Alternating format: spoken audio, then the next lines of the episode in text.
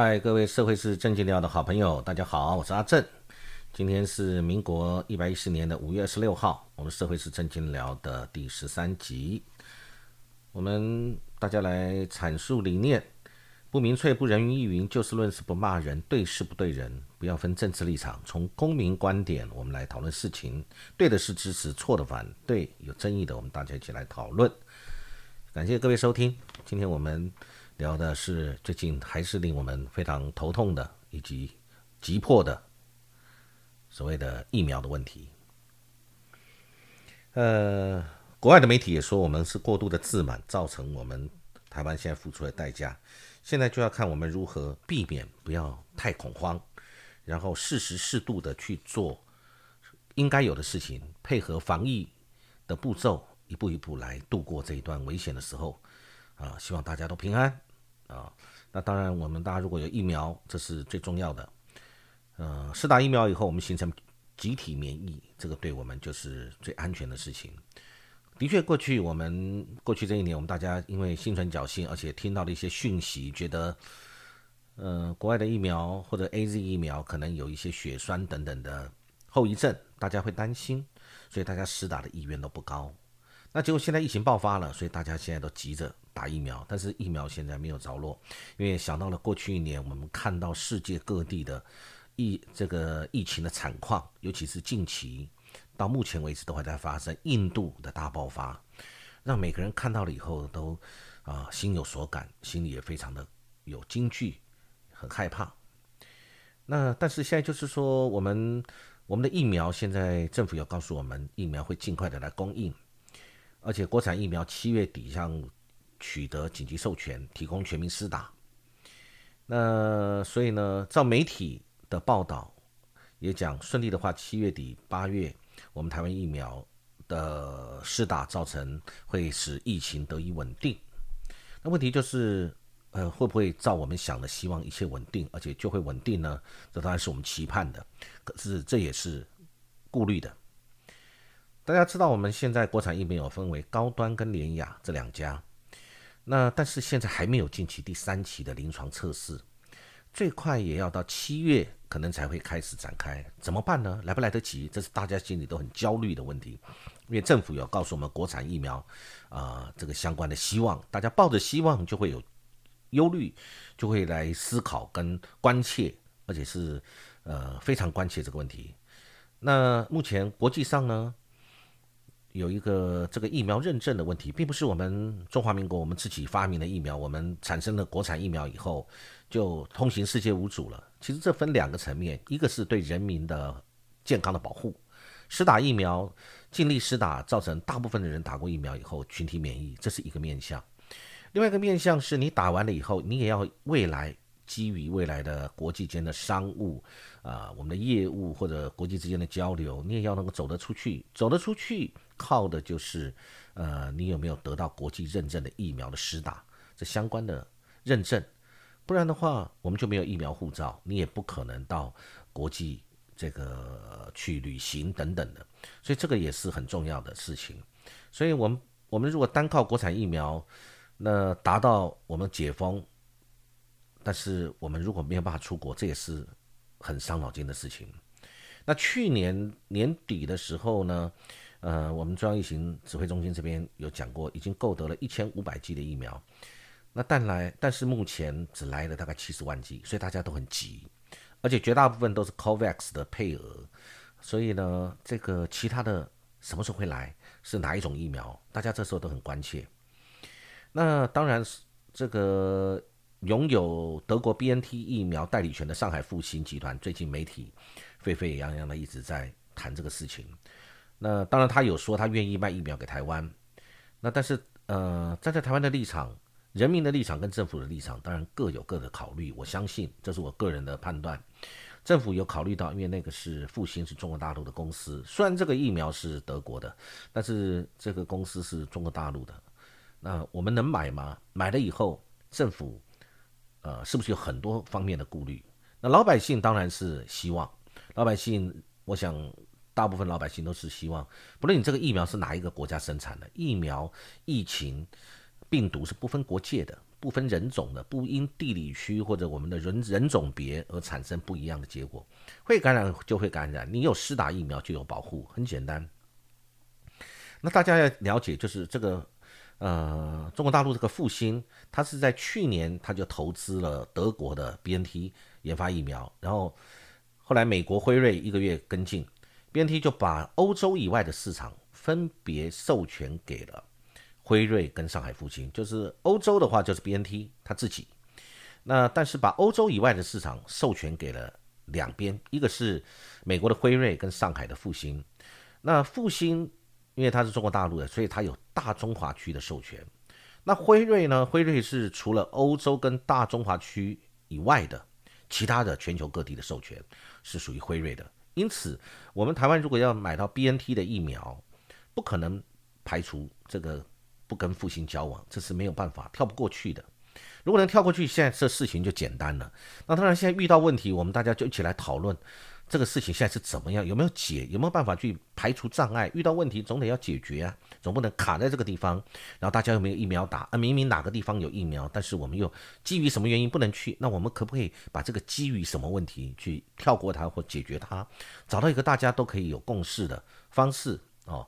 所以，这我们就了解，因为他有这样的一个授权，这是法律上赋予他的权利，所以我们要，呃，不然我们就不要买。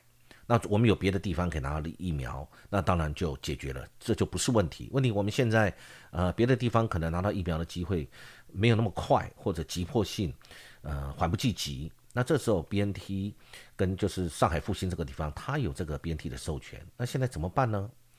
那所以呢，按照复兴跟 B N T 的合约。它是前两亿剂疫苗都是在德国生产，之后才在大陆生产。那由于大陆保护自己这个中国大陆自己的研发的疫苗，所以呢，目前这个两亿剂疫苗还有很多都还是在德国。所以呢，这那很多人在就会想说，哎，那如果去年那个时候东阳跟复兴有洽购一千万剂 BNT 的疫苗。那如果那时候有成的话，我们现在就没有这个问题了。不过我们就过去的事情就不用谈了，因为的确那时候没有谈成。那我们现在就在看，那现在我们可不可以跟复兴买，排除相关的障碍以及政府的顾虑，能够来买？买到了，我们是不是立刻就有了？那就不管其他各种疫苗，只要是疫苗是国际认证 OK 的疫苗，对我们就是有帮助，我们就应该打，而不会是陷入我们现在没有疫苗打的一个窘境跟困境。我们想，这就是我们今天要一起来讨论跟思考的问题。那好，那所以呢？但是因为我们刚才已经谈过了，因为上海复兴它属于中国大陆的公司，那政府我们中华民国。政府有政府的立场跟考量，这个我想大家都理解，这个就是政治的现实的问题，还有政治的立场跟角色的问题。那在人与人之间来讲，就会牵扯到我们的尊严对等或者是面子。我在想，应该考虑的就是这个，不然这个疫苗很单纯，我想买你想卖，那剩下就是价钱问题，还怎么运送，那会在这边坑坑卡卡的，一直好像有一些问题。我想就是有一些呃。各方面的难处，不管是政府的难处，或者是政府的顾虑等等。好，那如果是这样的话，我想现在在媒体上也有很多前辈先进讨论到，那如果那个没有疫苗，我们所有都空谈。所以从法律面来讲，复兴的 BNT 疫苗是德国制造的，所以进口来台湾并不违法，因为这是德国制的疫苗。啊，那但是因为你只是商业接济接洽上面，你必须跟他的总代理就是上海复兴大中华区的上海复兴来洽谈。那政府又不愿意来面对这个事情的话，我觉得这个媒体专家讲得非常好。他说，那不然我们就是以卫呃这个我们的卫福部可以退居二线，呃在后面不要第一线去面对这个事情。那你本来就的你的高度就是一个政府督导者、监督者的角色，你让民间去处理。然后民间买了以后，是在捐赠给政府或怎么样的一个方式，反正总而言之，最后让这个大家都可以买得到，然后安全的赶快施打，让人民安心。我觉得这个是比较重要的。我想也有学者特别讲，打完疫苗以后，我们大家才有机会去恢复正常的生活。如果你没有打到疫苗，我们要回到过去的生活，恐怕很难，而且要等很久。那以现在。大家都知道，我们现在每天，呃，都几百例。以今天五月二十六号为例，呃，今天台湾的总人数也是五五六百例吧，哦，呃，这样的人数每天这几这几天已经每连续每天都是这样的数字，何况这还是封城呢？我在想，这个现在呈现出来的数字应该是之前我们还没有开始做大家的这个这个三级或者二级控管之前可能感染了。啊，那现在正在消化之前感染数字。那这一段时间，全国大家都非常配合。老实说，我是要给台湾同胞鼓鼓掌、拍拍手，大家都很配合。大部分的人，我们出去看到路上或者任何地方你看到的，都是很自律的，保持距离、戴口罩、不出门。台湾老百姓的自律跟这个对于公共安全的关心，是令我们敬佩的。偶尔会看到媒体上报道有一些人这个不守规矩，那是非常非常少数啊，所以我们还是要给大家鼓励。那所以呢，既然大家都这么遵守这个相关的防疫的规定，应该在三级到期，这次已经延到了六月十四号啊，好像六月十四号。那六月十四号以前，如果大家都这样遵守，应该这个疫情就要开始呃趋缓，要下降，然后渐渐的我们可以解脱。解除这样的一个呃警戒的这个这个范围啊，这样的一个限制生活、限限制人民移动活动相关的大家失去的自由，应该就可以解除了。那但是我们现在不管是筛检量的不够，还是所谓的因为每天要校正回归，所以我们的呃可能是筛检还是相关的这个塞车。然后我们现在有没有疫苗？所以这个当务之急应该就是要能够尽快施打疫苗。那我们也要把这个塞车的情形尽快解除。解决，你这样老百姓才看得到整个每天实际的疫情是怎么样一个情形。不要说今天有个数字，然后又有一个校正回归的数字。校正回归，一般老百姓不是专家，不是专业的人，他不是很懂这个校正回归是属于怎么样的一个意义。那是要加入今天，还是不要加入今天？还是它是呈现过去哪一个时点上面的一个疫情的一个情况呢？啊，所以我觉得这个就是就是我们大家来看可以怎么样去改进，去加强。那我我想最近媒体都有报道到那个国外长照机构的惨剧，现在对照在台湾。最近我们台台北市的这个好像是呃有一个区域的那个长照机构有院内感染，这个很恐怖啊。还记得在去年前年我们看到了欧美啊日啊这些国家，它有一些长照机构这个受到了感染以后，大部分都是老年人生病、身体抵抗力弱的这些族群。造成了以后，他不能够逃离，他也没有地方逃离，他也没有足够的抵抗力，包含医护人员都人心惶惶。那甚至我记得还有在欧洲有个国家，甚至医护的人员全部逃亡，逃光了，然后放任这个养老院啊，呃长照机构里面的老人家死亡的情形，因为大家害怕、恐惧，已经为了自己顾自己的性命，把人性很这个不良的、不好的一面，通通显现出来了。所以这就是一个悲哀，一个人间的惨剧。那我们要注意，我们已经有前车之鉴，看到在欧美日啊这些国家都发生过，我们应该要引以为戒，要注意这个院内感染这些老人家啊的情形。我想最近大家在媒体上也看到，前几天有这个老人，因为他没有办法住进医院，他先在家隔离，接着就突然之间就猝死啊，因为他的血氧浓度太低，他自己不知道。他抵抗力也不行，呃，可能因为隔离的关系，所以亲属也没有办法就近的随时照顾跟注意，突然之间就猝死了，这是非常非常遗憾的事情。我觉得真的是也令人非常难过啊。那所以呢，那个肠道机构这个是我们一定要大家一起来注意，不要让这个事情再发生。呃，这是一个非常悲惨的事情。那现在我们双北台北市、新北市是。呃，我们疫情的重灾区，那我们台湾的很多高龄人口也是在这个地方非常多，所以这个时候呢，你看我们最近几起死亡的案例，照呃指挥中心的报公布的话，都是很多都是高血压或者是有糖尿病等等一些呃比较年长者才会有的这个疾病的人，他本身的抵抗力就差，当现在面临到肺部受到。病毒的伤害的时候，他一下没有办法传过来，身体的氧气，呃，血氧浓度就低，最后一下就死亡了。所以我就觉得，就是肠道机构这个，我们大家一定要一定要注意，一定要注意。我我想这老人家需要我们大家特别的关注，这也是社会工作的一环啊。那同时，我想哦，这个呃，大家现在都比较不会用呃比较不好的或者歧视性的一种字眼去谈这个肺炎，就新冠肺炎嘛，或者是以其实，在我们通过这个叫做什么叫做。严重特殊传染性肺炎 （COVID-19） 就好了。我看，呃，媒体有一些批评，就是我们还有相关的，呃，少数的可能是我们政府的机构还在用“武汉肺炎”这样的名词。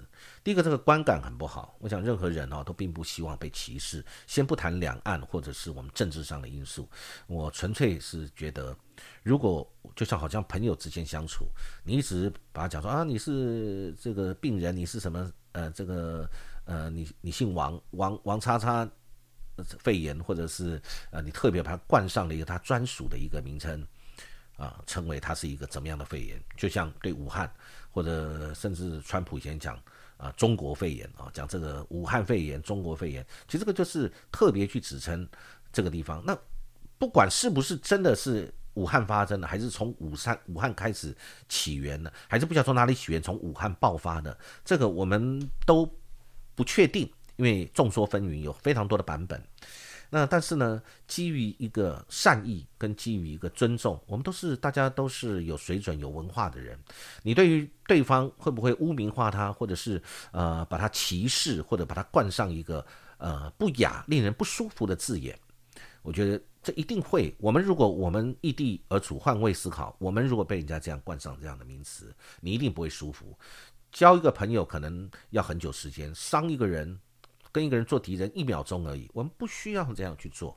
所以我觉得这个媒体讲的说，如果呃还有这个哪些单位在用武汉肺炎来对这个来命名的话，我觉得我们是要修正。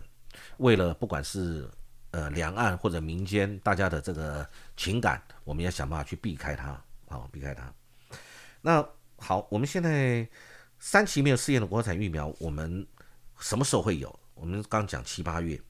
那然后当然还有国外买的疫苗，包含本土疫苗。那现在，但是三期临床试验现在没有开始。能啊，现在欧盟的认证呢是 EMA，美国食品药品管理局是 FDA。这两边，我想我们如果这个就像诚如我们刚刚说的，这个疫苗我们上市了，我们的国产疫苗上市了，我们也呃开始施打了。但是相对的，我们要有疫苗护照，你还是要得到国外的认可，而不是我们自己关起门来自己说可以就可以。那国外的话，欧盟就是 EMA，美国食品药品管理局就是 FDA，这两个的认证会不会拿得到，已经不知道。但是现在通过世卫组织认可的大陆的疫苗，我们是。是不是信任？我觉得这个问题是可以讨论的，因为有人觉得它有问题，那有人说我赶快希望买，包含一些相关的县市首长啊要买。那但是政府有政府的考虑，我刚才已经讲了，政府考虑，可是你这个考虑是不是跟人民迫切的需要可以做对比的？比例原则上面，你的这个顾虑是不是跟我们的生命的安全？现在明明有这个疫苗可以来保护，使我们免于这个病毒的伤害。那可能，而且这个是有急迫性的，而且是非常紧急的。现在你施打了，你就 OK；没有施打到的人，你随时可能会重症，也可能会死亡，尤其是老年人。而老年人可能就是由年轻人带去了。你看，一天现在五六百例，五六百例，一天五六百例，台湾有多少个五六百例？而且五六百例如果没有得到有效控制，可能会变一千两千例都有可能。啊，这个我相信绝不是危言耸听。我们怎么样去预防？这个都是可预见的情形。我们是要怎么样去？第一个要能够打得到，第二个以后要能得到欧盟 EMA 跟美国 FDA 的认证，然后我们就有疫苗护照。在次打疫苗，除了安全之外，还要能够跟国际接轨。这个对于我们台湾的经济的复苏跟这个环境啊的这个这个建立、重新建立是有绝对关系的。那现在就是，既然疫情我们这么严峻的情况下，现在找不到，那有几个县市首长这两天在媒体上大家都有看到，像金门县，他希望向中国大陆这边的厂商来购买疫苗，因为当然金门有金门的地理条件啊，金门过去就是厦门，跟中国大陆一水之隔，很近的。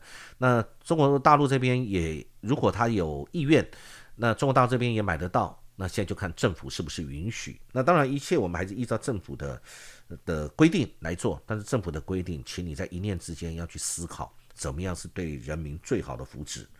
那如果他的疫苗本身就有问题，那当然我们考虑都不用考虑。那如果他的疫苗是呃是可以的，那我们现在又没有，而现在的环境又非常的急迫，政府是不是应该有这样的作为？不能拖。其实不作为对人民也是一种损伤，不作为也是犯罪，我这么认为啊。你该作为的时候，你就要作为。老百姓都作为了，老百姓该守自律的，该这个放弃你宪法上人民的自由，去为了公众的利益，你自我限缩你的行为，自我限缩自由。关起门不出门，然后为了安全，然后你也损失了很多可能你的机会或者你的金钱或者是呃商业工作等等都有受到损失，都而且最近都受了很大的损失，该怎么？那我老百姓做了，那政府你现在是不是要尽快的去看你可以做什么啊？那当然，指挥中心有谈到，我们依法不可以向中国购买疫苗。那我们刚才已经讲过了。那而且疫苗是属于防疫的策略，需要由中央指挥。那我们刚才已经谈过了现在的整体的一个情形。那现在就看政府怎么去看这个事情。那我想几个县市长啊，那台北市科市长也说台北市疫苗不够。那新北市当然也希望尽快打到。彰化县也向中央希望能够赶快打得到。那然后再来是新北市、台中市，也希望赶快中央能够引进疫苗啊。那南投、金门，呃，都希望。那金门已经讲了，他希望赶快买，跟中国大陆买。那南投也讲了，在媒体上面我们听到南投这边说，他们也可以要申请自己来采购疫苗。那现在就看，呃，怎么样来让这个事情尽快得到解决。光讲没有用。是必须你要能够解决问题啊！我想现在最需要的就是，就是要有疫苗啊！我想大家都是知道的。那你看这一段时间，我们这个大家的产业都很辛苦，呃呃，尤其是大家看得到的，不管是餐厅，现在是餐厅，所有的餐厅到今天为止，现在政策是，呃，双北市所有的餐厅禁止内用，只可以外带。所以今天我在外面，在台北街头，我看到的很多的餐厅，其实就已经没营业了。但是他们相关的房租、水电，呃，在没有如果其他的补助跟减免之下，他是不是还得继续支付？员工有相关的劳工保障的这个法规，他可不可以不付劳工钱啊？那当然有可能有一些调整，或者是怎么样的一个休假方案，或是如何。但是整体企业现在的收入就是非常的辛苦。但是成本费用还是一样很高，那怎么办呢？你看，尤其我们这一年以来，其实旅游业还有观光旅馆业，其实已经不用说了，这完全是一个非常非常辛苦，而且几乎是陷于停顿或者是歇业的一个产业的。那其他像现在二级警戒到三级警戒以后，所有十一住行大概都做了一个很大幅度的缓，整个城市好像慢下来了，或者停顿下来了。现在，呃，计程车你看也赚不到钱。企业大部分的我们的小型企业、微型企业，其实它就是等于是没有生，呃，没有任何的营业或者营业额非常非常低。那你说这个，我看到媒体有谈到那个经济部，我们什么三件救企业、纾困远距方案、防疫指指引等等的啊，说怎么样去救他们，然后这个什么分成线上会议什么什么，或者是这个。呃，或者数位化，或者是什么分组分流等等，那我觉得是啦，没有错，这个都是一个对企业可以做的一个做法。其实我觉得经济部根本不需要你指导，我想中小企业自己本来就会立刻有自己应应指导，你只要政府给一个方向政策，企业自己会应应，但是不包含小微企业。小微企业很简单，小型企业、微型企业没有了就是没有了，没有了企业就是没有企业，就几个人的一个很多这种小企业多不多？看到很多的面店、小餐饮店或者什么钥匙印章店啊，非常多，不胜枚举。或者个人工作、计程车啊、外送员等等的，这些现在其实都会面临到一个一个很多的很辛苦的一个产业，很辛苦的一个一个境况之下。那你说我们企业做一些怎么样怎么样？这个一些企业的方案，其实呃中型企业或者大型企业或者是稍具规模的企业，它已已经自己调整了。我想前两天在媒体上看到一个妈妈在讲啊，她本来听说二级警戒我们就这个要这个时间到就停了，就现在突然要延长三呃三级警戒以后，我们现在延长到六月十四号。那个妈妈在媒体上面苦笑说：“她说我所有能用尽的招数，能请的假我都用完了。那我现在因为小朋友不用去念书，没有办法去学校，所以她必须在家里要照顾小孩。那这这个她该怎么办？她说她已经没有假可以请了。”那当然一定会想出办法，总要想出办法出来面对，一起面对这样困境。遇到困境，我们不是说一定是政府的责任或人民的责任或公司的责任，是大家都面对这样的情形就共体时间。